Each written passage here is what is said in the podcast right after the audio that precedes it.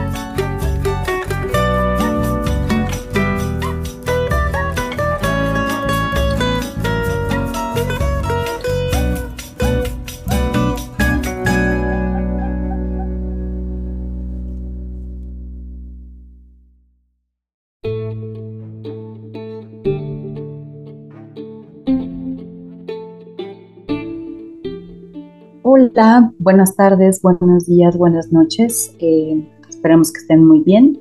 Bienvenidas, bienvenidos, bienvenidas a este pues, nuevo episodio, el tercero de nuestra pues, nueva temporada, de la cuarta temporada de Ondas Horas, con un tema que nos parece bien importante, bien interesante y de repente como que no tan visibilizado. Y bueno, estamos muy contentas aquí, tanto Dani Telles como Reina Torres, como una servidora para compartir con ustedes. Ahorita les platicaremos un poco más, pero rápidamente saludo a mis compañeras. Dani, ¿cómo estás? Hola amigas, muy bien, aquí medio griposa. Este, estos cambios de clima están muy, muy locos. De repente uno está sudando, pero vas a la sombra y hace mucho frío, pero creo que es un tema muy clásico del estado de Hidalgo, particularmente de Pachuca, no me dejarán mentir. Pero aquí andamos, contentas como siempre de compartir espacio con ustedes.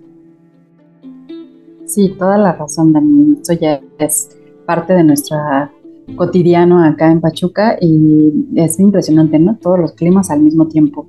Pero bueno, bienvenida Dani. Rey, ¿tú cómo andas el día de hoy?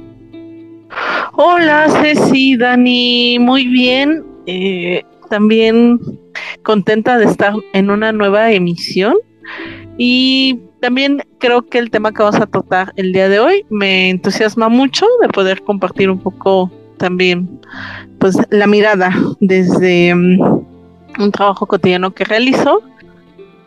Y hoy vamos a hablar de, les decía yo, de un tema que nos parece fundamental que tiene que ver con eh, migraciones, con el trabajo comunitario, sobre todo relacionado con la salud mental en estas, en estas eh, circunstancias de migración y de desplazamiento. Y bueno, pues vamos a contar evidentemente con la experiencia amplia de Rey y con la posibilidad de análisis de, Dani. Y pues justamente, ¿no? Vamos a empezar con este contexto de cómo está en, este momento la situación de, migración y desplazamiento en, pues, en nuestro país en particular, pero en el continente en general. Entonces, Rey, ¿qué nos podrías compartir al respecto? Pues me gustaría haciendo una primera diferenciación. Eh, me gustaría iniciar con esto, ya que comúnmente tendemos, y también lo comprendemos, tendemos a mm, meter en una misma canasta las personas que migran, quizás por razones económicas, eh, que las personas que son solicitantes de asilo o refugiadas, que particularmente en estos últimos dos perfiles, tendría que ver con personas que han sido desplazadas de manera forzada. Esto es que no es una opción primero, no es su primera opción de vida, el moverse, el dejar su familia, su cultura, sus redes de apoyo, sus pertenencias, sus relaciones en un territorio específico, sino que esta decisión es tomada frente a situaciones de desplazamiento forzado, que pueden ser desde mm, eh, la violencia que existe en su entorno, eh, puede ser también resultado de la falta de acceso a ciertos servicios o derechos. Eh, puede ser también en este desplazamiento forzado, pues un tema que justo tocamos al inicio de esta emisión, por algunas situaciones de algún desastre natural que no permita a los países dar respuesta. O ayuda básica a las personas y por estos motivos también pueden desplazarse de manera forzada.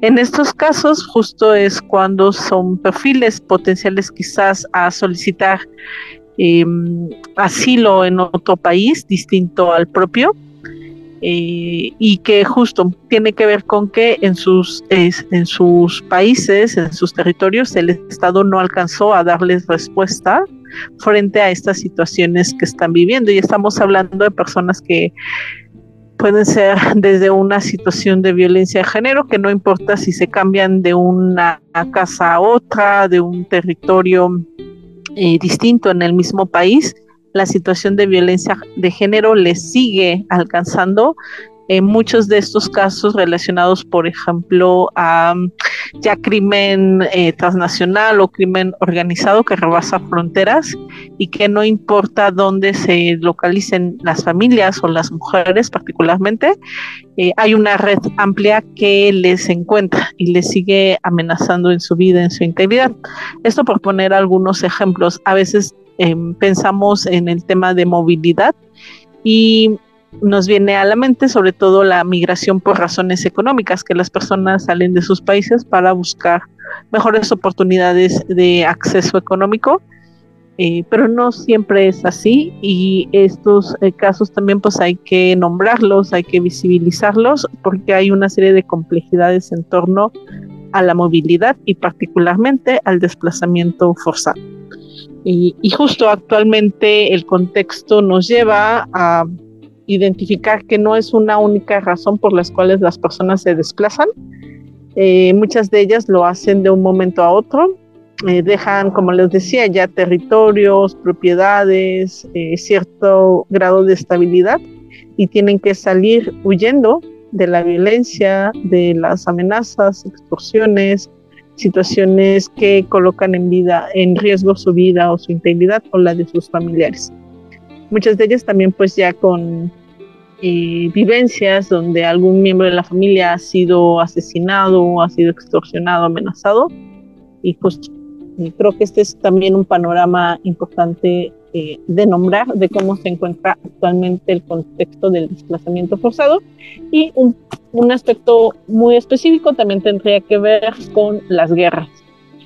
Y que esto no solo sucede en el caso de Latinoamérica, sino ahora particularmente en Europa, todo el desplazamiento, por ejemplo, de la población turca frente eh, a las guerras en Medio Oriente, eh, lo que recientemente estamos observando con la población eh, rusa eh, y Ucrania en esta guerra que también pues ha desplazado a personas.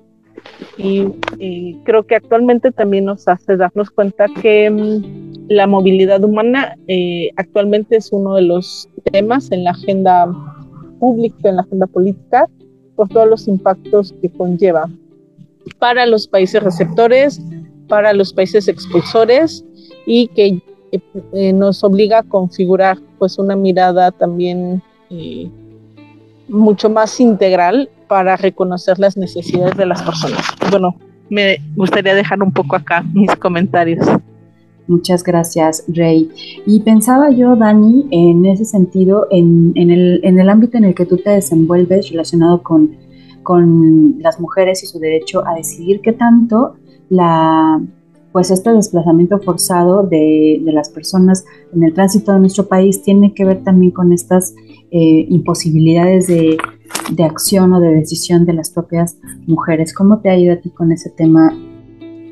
Cuando hablamos del derecho a decidir, particularmente hemos observado esto en, en mujeres de Centroamérica, que pues muchas veces vienen huyendo con embarazos no deseados debido al tema de las pandillas, ¿no?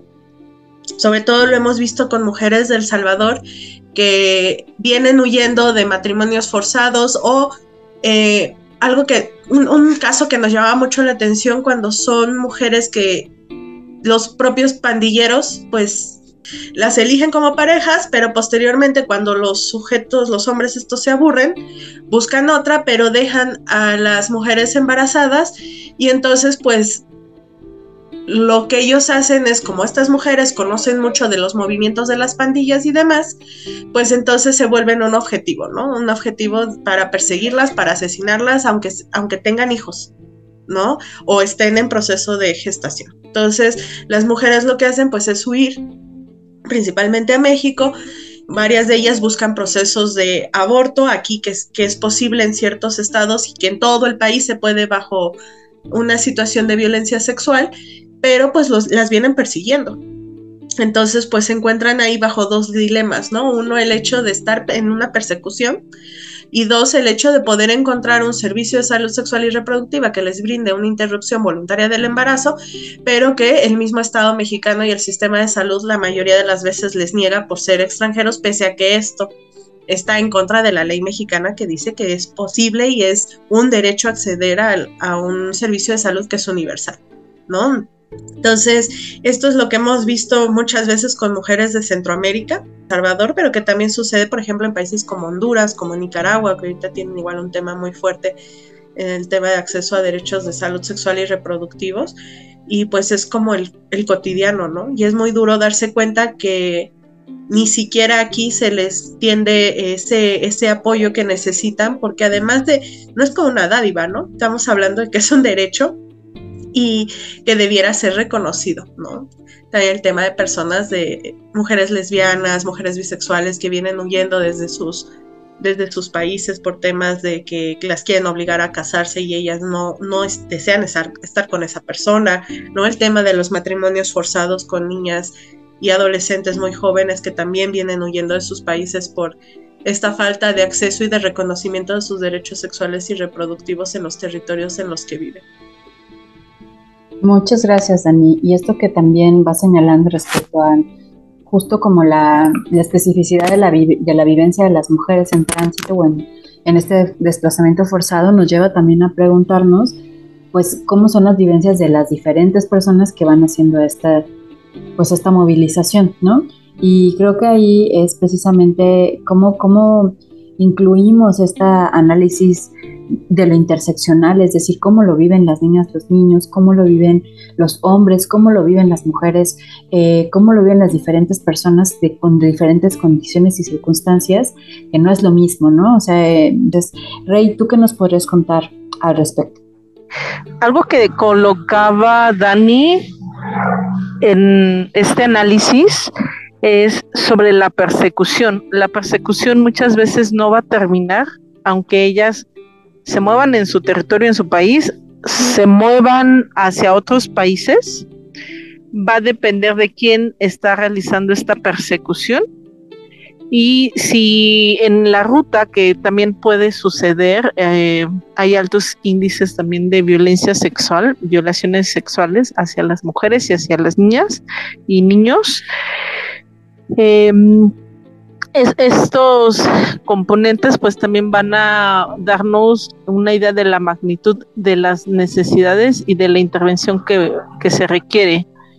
En muchos de los casos las mujeres no conocen las leyes del país al cual están llegando, específicamente aquí en México, por ejemplo, una diferenciación también importante para todos quienes nos escuchen y también para la propia población, si es que estamos en contacto con ella, es que en México no son ilegales. Las personas que mm, ingresan de una manera eh, sin ningún permiso en México no, no están cometiendo un delito y no son, no tienen una estancia ilegal, tienen una estancia irregular.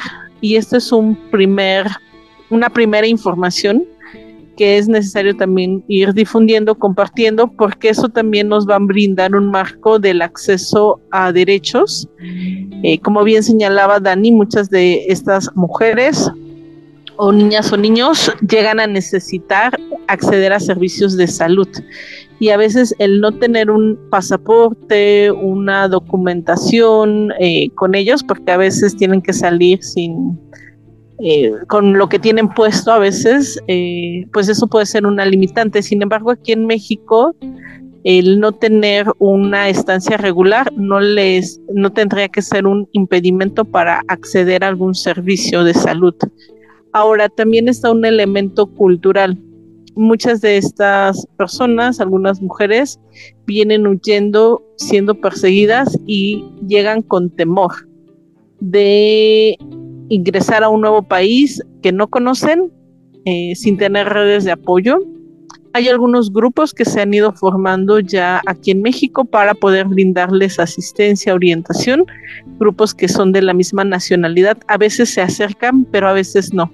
Entonces ahí también tenemos un elemento importante que es el temor a mm, acceder o solicitar un servicio eh, en alguna institución pública eh, gubernamental por el temor a ser eh, devueltos a sus países y que no es un temor infundado, ya que también las políticas migratorias que tenemos actualmente eh, se ha documentado hacen retornos no no asistidos bajo las y con las condiciones que se requieren y con la precaución también de identificar que no sean personas en desplazamiento forzado y muchas veces son retornadas y eh, devueltas en un territorio donde siguen estando en riesgo. Entonces, estos elementos son importantes también a considerar. Ahora específicamente hablando, por ejemplo, de niñas o niños que han vivido violencia sexual y que no son acompañados, estos casos pues también eh, enfrentan mayores retos eh, dado que no hay una persona adulta responsable y más bien ahí tiene que intervenir la Procuraduría de Protección de Derechos de Niños, Niñas y Adolescentes para poder brindar una atención. Y como comentaba Dani, el acceso, eh, digamos, a en cuanto a derechos sexuales y reproductivos, sí pasa por un tema del acceso al aborto, pero también hay situaciones básicas que no tienen resueltas, por ejemplo, las mujeres o las adolescentes, que es acceder a mm, artículos de higiene, eh, por ejemplo, para eh, toallas sanitarias, tampones, algunos eh, recursos básicos que para una mujer o un adolescente contar con uno de esos elementos les implica un gasto y tener quizás un usar un recurso que puede ser para comida, ¿no? Entonces tienen que o se enfrentan ante estas decisiones de tener que decidir comprar una toalla o eh, comer. Y creo que eso también es eh, parte de las necesidades que hay que ir visibilizando de la población en desplazamiento no existen, no existe un acceso efectivo a estos recursos también para las adolescentes, para las eh, mujeres. Dani, eh, ya perfilándonos como hacia el cierre del programa, y esto empiezo contigo, pero me gustaría que termináramos también con Rey.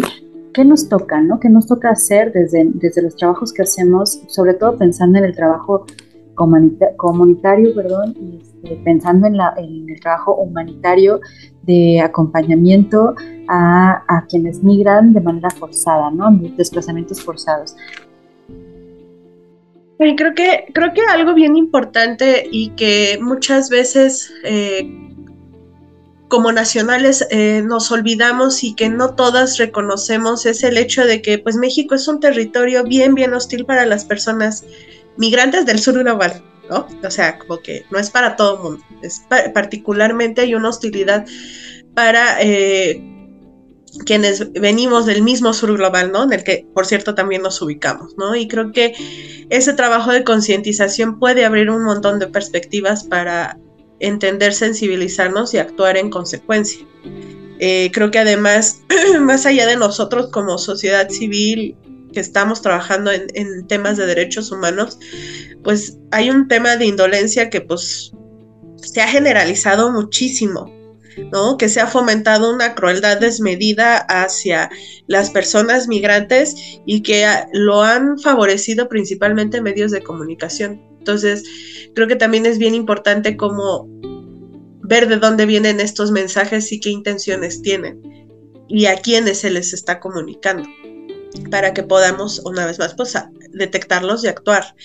Eh, a nosotros como personas que trabajamos por los derechos humanos, creo que lo que nos resta es escuchar, ¿no? Escuchar muchísimo, aprender, capacitarnos sobre los temas, porque sobre todo en estados donde hay tránsito de migrantes que, bueno, casi está generalizado en el país, pero por ejemplo en el caso de Hidalgo, pues ahí está el paso de la bestia, ¿no? Y, y, aquí hay presencia que está siendo creciente de personas migrantes eh, y que, por ejemplo, últimamente también yo me he dado cuenta muchísimo, o quizá apenas me estoy dando cuenta, no lo sé, en, en Central del Norte está viendo una población súper creciente donde también se están cometiendo abusos todo el tiempo y ni siquiera los cometen los personas eh, pues de seguridad, o sea, en los mismos eh, puestos de comida, en los mismos puestos, donde, en los locales donde te venden los boletos, se cometen abusos, se cometen actos de discriminación, de violencia, y, la realidad es que pues como sociedad somos súper indolentes para esto. Eh, Rey, sí, ya estamos cerrando el programa, pero justo desde la experiencia que has tenido de manera pues en general, ¿no? Pero en particular en estos últimos años, ¿no? ¿Cómo, ¿Qué miras tú en, términos de cuáles, qué es lo que tendríamos que incorporar en el trabajo humanitario, cuáles son estos retos y estos, este, pues, posibilidades que tendríamos para acompañar eh, a las personas en desplazamiento forzado? Gracias, Ceci. Creo que una parte importante, fundamental, es reconocernos como personas eh, y poder brindar desde nuestras posibilidades eh, un trato digno. Uno de los grandes retos que mm, en estos años que aporta y hace una diferencia es el trato.